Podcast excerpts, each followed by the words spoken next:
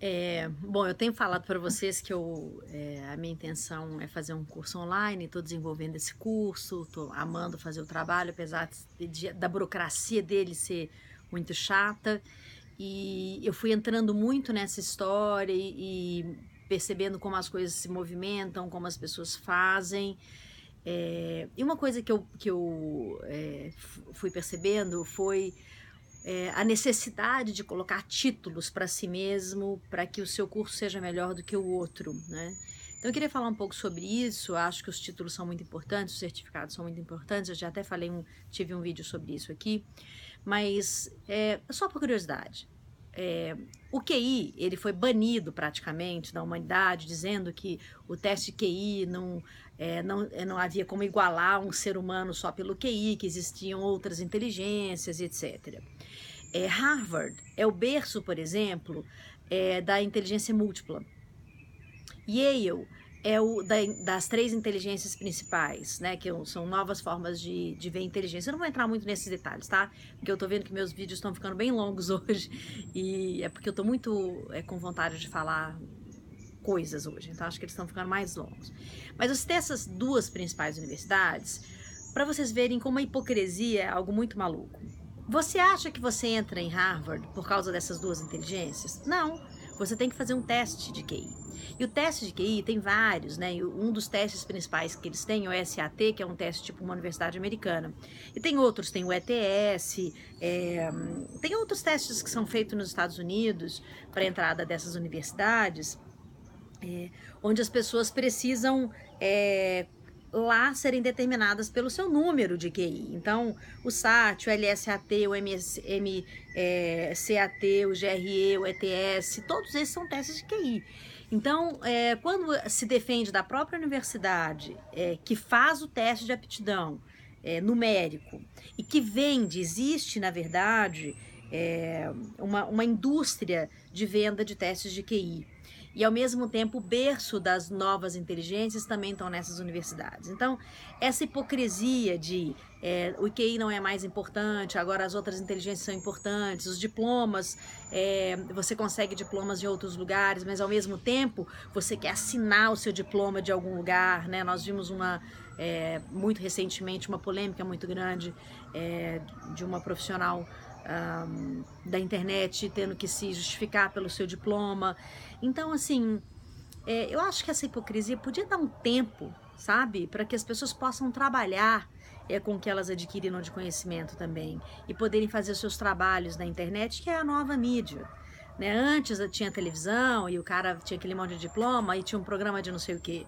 Né? Antes da exigência do jornalismo, quem falava de medicina, escrevia sobre medicina, era médico. Quem falava sobre é, direito era advogado.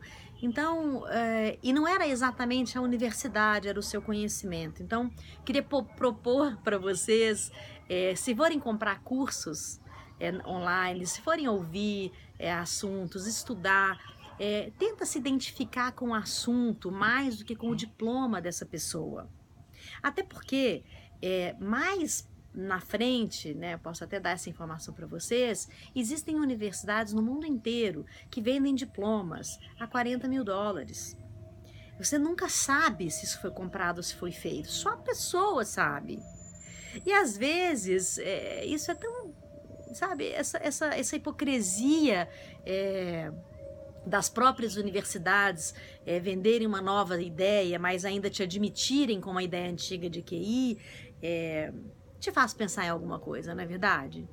Por isso que eu brinco que a gente tem que fazer o nosso próprio MBA. Até porque o MBA, quando ele começa a ficar popular, é, eles começam a querer criar MBAs é, mais fortes. Né? O diploma, por exemplo, Ivy League, é, quando se populariza, ele vai se popularizando, ele vai tornando outros exercícios mais profundos para outros executivos. Tem até um MBA, um MBA muito interessante, que é um dos mais nobres aí, que é o Trinium Global Executive, que você paga mais, em torno de é, 97 mil dólares, é, e um grupo de elite composto de, uma, de no máximo 40 executivos, seniors, né? É, realiza seis viagens pelo mundo, tá? É, como é que funciona isso? London School, New York University, é, X-School em Paris e rodízio nos locais do Extremo Oriente nos mercados emergentes.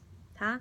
Esse é um MBA, assim, super, hiper high, é, e que eu vou falar para você. Esse MBA hiper, hiper high, você pode observar que estão sempre na, também nas mesmas universidades, né?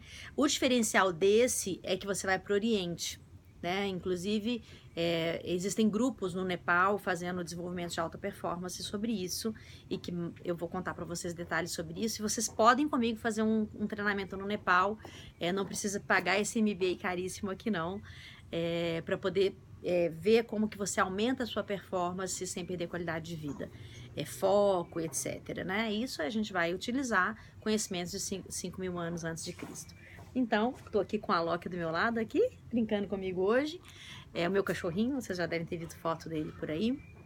É, meu nome é Flávia Lipe. Estou aqui fazendo aquela série de vídeos é, sobre a nossa equação do cotidiano e discutindo assuntos, dando dicas e etc. Talvez o exercício dessa, desse vídeo seja é, pesquise na internet pessoas que você confie é, porque o assunto te traz um benefício no momento. É, tenta ignorar um pouco o diploma dessas pessoas.